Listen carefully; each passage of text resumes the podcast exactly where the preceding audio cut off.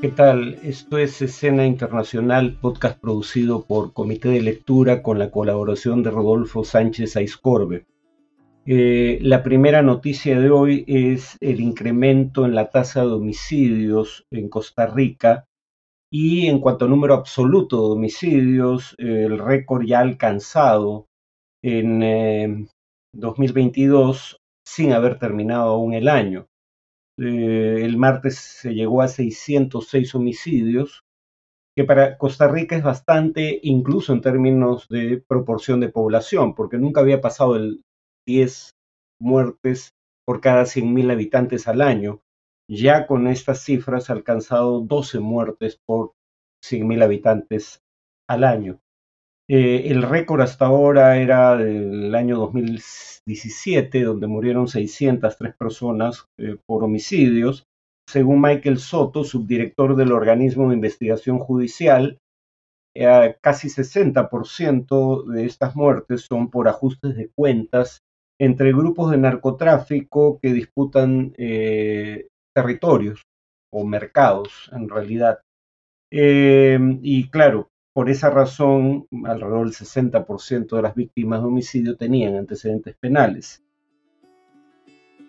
Eh, la segunda noticia es que la Reserva Federal, es decir, el Banco Central de los Estados Unidos, eh, volvió a subir eh, la tasa de interés de referencia, pero solo la subió medio punto, situándose el nivel entre 4.25 y 4.5. Y claro, si bien es la séptima subida consecutiva desde marzo de este año, las cuatro anteriores habían sido de 0.75%. Esta es más baja, básicamente porque la tasa anualizada de inflación eh, continúa bajando y en noviembre llegó a 7.1% desde un pico de 9.06% eh, en junio. Eh, es decir, esta es la tasa más baja desde diciembre del año pasado. En lo que va del año, eh, la, Reserva Federal ha subido la tasa, de interés de referencia 3.75%, eh, cifra que no se veía desde 2007, en donde ocurrió lo mismo meses antes de la quiebra de Bear Stearns y Lehman Brothers, que fue el inicio de lo que se dio en llamar la gran recesión internacional. Finalmente, la tercera y última noticia antes del tema de análisis es que la Unión Europea ha congelado fondos del presupuesto de la Unión Europea destinados a Hungría. Eh, los embajadores de los países de la Unión Europea han decidido retener 6.300 millones de euros de un total proyectado para Hungría de 22.000 millones. Eh, la Unión Europea ha utilizado en este caso por primera vez el mecanismo de condicionalidad que permite bloquear dinero del presupuesto de la Unión eh, a países en donde eh, no haya garantías de que éste se va a gastar de forma adecuada. Eh, en el caso de Hungría, lo que se le exige es realizar reformas que garanticen la eficacia de la lucha contra la corrupción y eh, la protección de la independencia judicial. Em, lo interesante aquí es que uno pensaba que con el triunfo de la derecha radical en las elecciones generales de Italia, podía haberse creado, o estaba muy cerca de crearse, lo que en la Unión Europea se llama una minoría de bloqueo o una minoría con poder de veto. Es decir, para ciertas decisiones se, requiere mayoría calificada, pero esa mayoría calificada tiene dos criterios, número de países y número o proporción de población representada por esos países. La minoría de bloqueo, eh, digamos, requiere tres países, podrían haber sido Polonia, Hungría y, e Italia, países con gobiernos de derecha radical, que representen 35% de la población de la Unión Europea. Eh, la buena noticia en este caso es que probablemente por sus propias razones que veremos en otra ocasión, Polonia e Italia votaron a favor de sancionar a Hungría o de retener los fondos que iban dirigidos al gobierno húngaro. Ahora esta decisión debe ser confirmada por los representantes de los gobiernos, eh, a, a mayor nivel, quiero decir, de la Unión Europea. En cuanto al tema de análisis, eh, voy a remitirme obviamente a eh, cómo nuestra crisis política eh, repercute en el plano internacional y comenzaré por el comunicado conjunto de los gobiernos de Argentina, Bolivia, Colombia y México.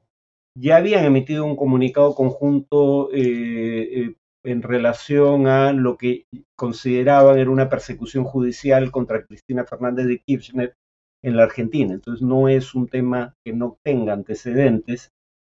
Y hay cosas del comunicado que podrían ser atendibles. Por ejemplo, cuando dice que desde el día de su elección, Pedro Castillo, y cito, fue víctima de un antidemocrático hostigamiento violatorio del artículo 23 de la Convención Americana sobre Derechos Humanos. Añade que luego fue objeto de un tratamiento judicial violatorio del artículo 25 de la mencionada convención y finalmente pide que se le garantice la protección judicial en los términos consagrados en el artículo último citado. cuando se habla de injerencia en asuntos internos, en tanto se le pida al gobierno peruano que cumpla con acuerdos internacionales de los cuales es parte de modo voluntario, nadie nos los impuso, como la Carta Democrática Interamericana que invocó el propio expresidente Castillo, o que se atenga a normas eh, o decisiones del sistema interamericano de derechos humanos, hasta ahí, en mi opinión, no hay injerencia indebida en asuntos internos, porque es pedirle a un país que cumpla con acuerdos internacionales que suscribió voluntariamente. El gran problema, en realidad, con este comunicado y lo que lo hace tan deplorable, es el hecho que no dice absolutamente nada sobre el golpe de Estado perpetrado por Pedro Castillo. Pedro Castillo intentó disolver inconstitucionalmente el Congreso. Nadie discute que no había dos negativas de mociones de confianza, condición requerida por la eh, Constitución para eh, que pueda disolverse el Congreso. Y, además eh, no hay mención alguna al hecho de que no solo quiso disolver inconstitucionalmente el Congreso, sino que pretendió poner bajo su control personal todos los poderes del Estado. La, Fiscalía de la Nación, el Poder Judicial, el Tribunal Constitucional. Eso es un golpe de Estado para imponer un régimen autoritario y no hay una sola palabra sobre ese tema en el comunicado de estos cuatro países. Eso es lo, repudiable, en mi opinión, del comunicado, no las referencias eh, que cité. Bueno, y el hecho de que siguen llamando presidente a Pedro Castillo. ¿No? Cosa, eh, cargo que claramente no ocupa ni de facto ni de jure, ¿no? Y claro, acá hay una doble moral, pues, ¿no? Me, mencioné eh, en una ocasión anterior, eh, nadie, nadie apoya los abusos de poder en primera persona. Siempre son tolerados solo cuando se aplican contra quien no piensa igual que uno. yo creo que lo mismo ocurre a izquierda y derecha del espectro político en el caso peruano. Eh, la polarización política, me referiré, espero, a este tema más adelante, la polarización política tiende a generar situaciones en las cuales el otro no es un interlocutor válido, no es un rival que pueda tener reivindicaciones legítimas, sino un enemigo existencial que debe por ende ser tratado como tal y contra el cual valen eh, medidas que bajo otras circunstancias serían consideradas ilegales o inconstitucionales. Eh, esta doble moral en materia de apoyar medidas autoritarias existe, repito, en ambos, eh, en ambos extremos del espectro político. Por eso estuvo bien, algunos dicen que debió ser más eh, firme, pero mi presunción es que probablemente este sea el peor momento para que un gobierno que está hackeado por problemas internos se abra frentes externos. Eh, pero en todo caso, el Ministerio de Relaciones Exteriores recordó que la decisión del, del expresidente Castillo de disolver el Congreso de la República, intervenir el Poder Judicial, el Ministerio Público, el Tribunal Constitucional y la Junta Nacional de Justicia, entre otras medidas, constituye un golpe de Estado. Eh, ahora los defensores de Pedro Castillo, nuevamente parte de esta doble moral eh, que, que acabo de mencionar, que en algunos casos se opusieron precisamente a un golpe de Estado de Fujimori que fue muy similar en cuanto a sus características al que pretendió dar Pedro Castillo. Ahora dicen que o bien no fue un golpe de Estado, eh, abusando francamente de la semántica, o que solo fue una tentativa de golpe que como no se consumó no hay delito. O, peor aún, que habría sido drogado, cosa que nadie ha podido probar que se sepa o en todo caso no hay evidencia de ello, y que como estaba drogado no era consciente de lo que leía, créanlo o no. Y, la pregunta es, claro, no recuerdo haber intentado dar un golpe de Estado, pero sí se acordó de pedir asilo diplomático para no tener que enfrentar las consecuencias del golpe que nos recordaba. ¿no? Eh, entonces, francamente risible. Eh, el Ministerio de Relaciones Exteriores en su comunicado recuerda que la Comisión Interamericana de Derechos Humanos, esa a la que congresistas conservadores como eh, Montoya eh, acusan de ser más bien, y lo puso por escrito, no es un, una atribución mía, la acusan de ser cómplices de quienes violan los derechos humanos en el Perú antes que defensores. Bueno, esa Comisión Interamericana de Derechos Humanos, que según algunos de nuestros conservadores tiene un sesgo de izquierda, se pronunció y lo menciona el, comunicado del Ministerio de Relaciones Exteriores del Perú en favor de la actuación del Congreso en esta, en esta coyuntura. Eh, dice, eh, la actuación, o sea, reconoce la Comisión Interamericana de Derechos Humanos, cito, la actuación inmediata de las instituciones del Perú en defensa de la democracia para evitar la concreción del quiebre institucional. O sea, esto no es lo que uno esperaría de ese grupo con un sesgo de izquierda eh, que le atribuyen algunos de nuestros políticos. Eh, como digo, eh, la polarización produce monstruosidades de este tipo. O sea, cada quien ve únicamente lo que quiere ver o, peor aún, inventa evidencia donde no existe. El gobierno del Perú, dice el comunicado del de, eh, Ministerio de Relaciones Exteriores, reafirma su convicción en la importancia de que se cumpla con las obligaciones internacionales previstas en el sistema interamericano. No estaría de más en ese caso que se permita que sea la Comisión, sea la Corte Interamericana de Derechos Humanos, puedan eh, monitorear lo que ocurre en el país. Eh, somos parte de la Comisión al ser parte de la OEA y somos parte de la Corte Interamericana y estamos bajo su jurisdicción desde que firmamos eh, la Convención Americana de Derechos Humanos. Bueno, dicho sea paso, sobre la OEA también hay teorías conspirativas insostenibles, ¿no? Por ejemplo, que una misión de la OEA, la mayoría de cuyos miembros, habría que recordarlo, provenían de gobiernos conservadores, no de gobiernos de izquierda, eh, se confabuló en favor de Pedro Castillo y además eh, citan pasajes, como veremos en un siguiente podcast, del informe de eh, la misión eh, de alto nivel enviada por la ONU, perdón, por la OEA, por la Organización de Estados Americanos, informe que no leyeron. Voy a mostrar la evidencia en otro podcast, pero por ejemplo, medios como Gestión o RPP hablaban del informe final de la misión de alto nivel de la OEA. Cuando uno ve el informe, las dos primeras palabras del título del informe son informe preliminar. No era el informe final. Primera cuestión que indica que no se habría leído el texto. Porque, repito, son las dos primeras palabras que uno encuentra en el texto. Y dos, se le atribuye a la misión cosas que dicen eh, quienes eh, participan de las reuniones en representación, sea de poderes del Estado, sea de organizaciones de sociedad civil, sea de, bancadas en el Congreso, de partidos políticos. O sea, y el informe dice que lo que presenta ahí son citas, y sin embargo, precisamente porque eso sugiere que no lo han leído, le atribuyen lo que el informe dice que son citas de terceros a los autores del informe. Voy a hablar de esto en otra ocasión. Ahora, debería preocuparle al actual gobierno la evolución que, ha tenido, eh, que han tenido los pronunciamientos de la Unión Europea en esta materia.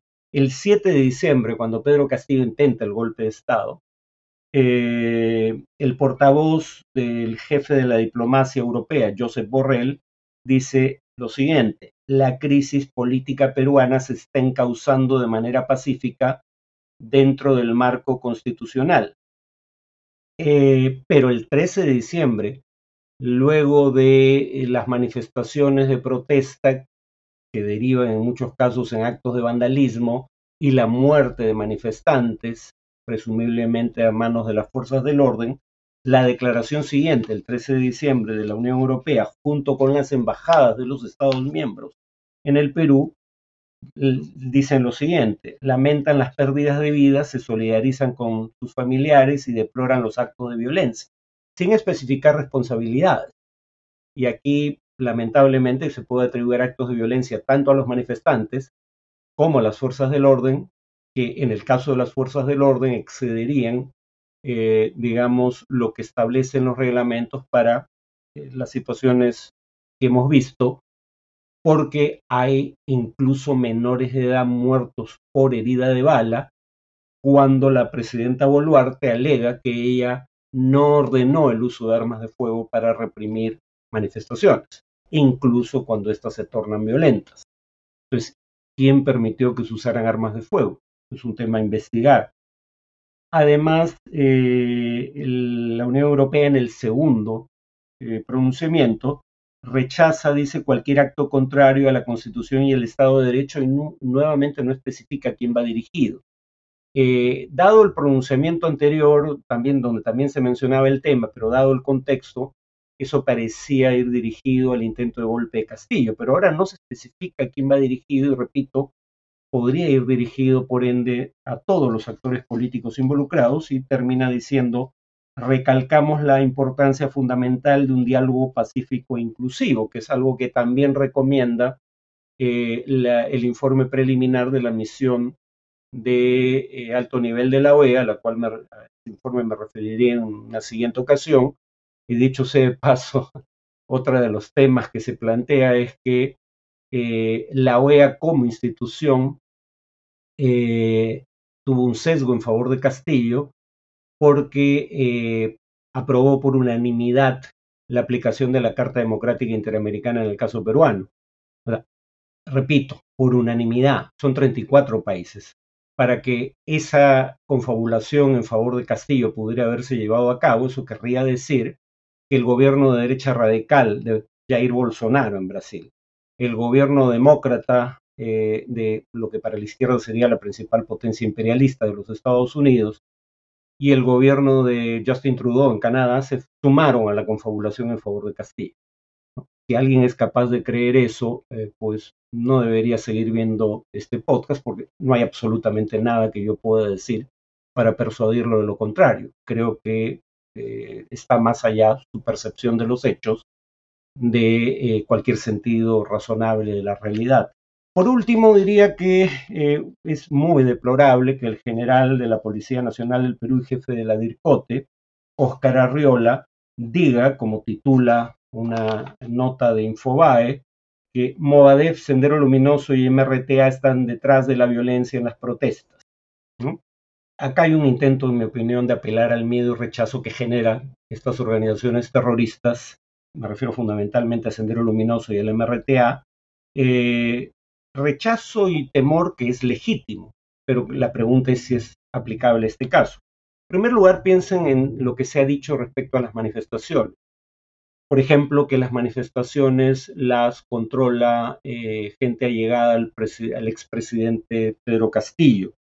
¿Cómo eh, apelar al sentido común para juzgar esta afirmación? Hubo manifestaciones en favor de Pedro Castillo durante su gobierno cuando tenía instrumentos de poder que podía utilizar para movilizar sectores de la sociedad. Y durante su gobierno las movilizaciones no fueron ni tan masivas en concurrencia como las que estamos viendo ahora, ni se desplegaron a nivel de virtualmente todo el territorio nacional, como está ocurriendo ahora. Entonces, no parece razonable atribuir a gente allegada al gobierno toda la responsabilidad por lo que pasa. Obviamente están involucrados, el punto es creer que aquí hay tal cosa como una manipulación de eh, todos aquellos que participan, que pertenecen además a organizaciones totalmente disímiles entre sí, porque si la gente fuera tan manipulable, la pregunta obvia sería por qué el Estado, gremios empresariales, medios de comunicación masivos, que tienen muchos más recursos que cualquiera sea la organización a la que le atribuyen estar detrás de las manifestaciones, no tienen la capacidad de manipular simultáneamente o en sentido contrario a esos mismos sectores de población. ¿no? no es tan sencillo. Quienes estudian estos temas además dirían que suele haber distintos actores con distintas agendas involucrados. Algunos están pidiendo la liberación de Pedro Castillo, pero la gran mayoría de los manifestantes no piden la liberación de Pedro Castillo. Algunos están pidiendo una nueva, una asamblea constituyente que redacte una nueva constitución, pero no todos los manifestantes están pidiendo una asamblea constituyente. Eh, algunos piden que se disuelva el Congreso, ahí probablemente sí sean mayoría, habría que ver encuestas, eh, pero las encuestas previas revelaban que eso era lo que quería la mayoría de la población en la eventualidad de que fuera vacado del cargo presidencial Pedro Castillo. Pero no todos quieren la disolución inmediata del Congreso. En lo que coinciden todos, los manifestantes y ahora incluso parte del gobierno, era en el adelanto de elecciones. Y ese fue un grave error de Dina Boluarte al afirmar eh, durante su asunción del mando que iba a permanecer en el cargo hasta julio de 2026. Si eso justifica la violencia, claramente no, pero el punto es que hay cosas que se pueden hacer para evitar atizar el fuego. Ese fue un error, como probablemente haya sido un error usar armas de fuego contra manifestantes eh, desarmados en el caso de los menores de edad que fallecieron por impacto de bala. Que el MODEF está presente en las manifestaciones no parece haber ninguna duda. Eh, pero Moadef no reivindica el nombre de Sendero Luminoso, por lo menos ya no, y, el jefe de la DIRCOTE atribuye Sendero Luminoso buena parte de la violencia tras lo que ocurre, y el Moadef, siendo un grupo eh, que en mi opinión no debería ser legal por su asociación con el discurso violentista de Sendero, hoy en día no es un movimiento armado.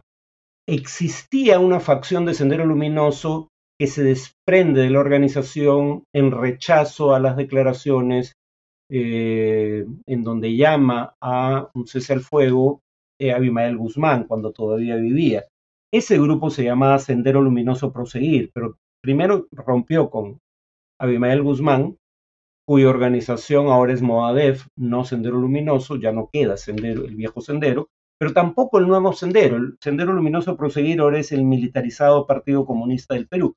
Y si ustedes revisan informes de inteligencia de las, eh, del Estado peruano, incluyendo informes de inteligencia de las fuerzas del orden, el militarizado Partido Comunista del Perú solo tiene algunos centenares de miembros que están constreñidos a la región del Braem, el Valle de los Ríos Apurímac, N y Mantaro.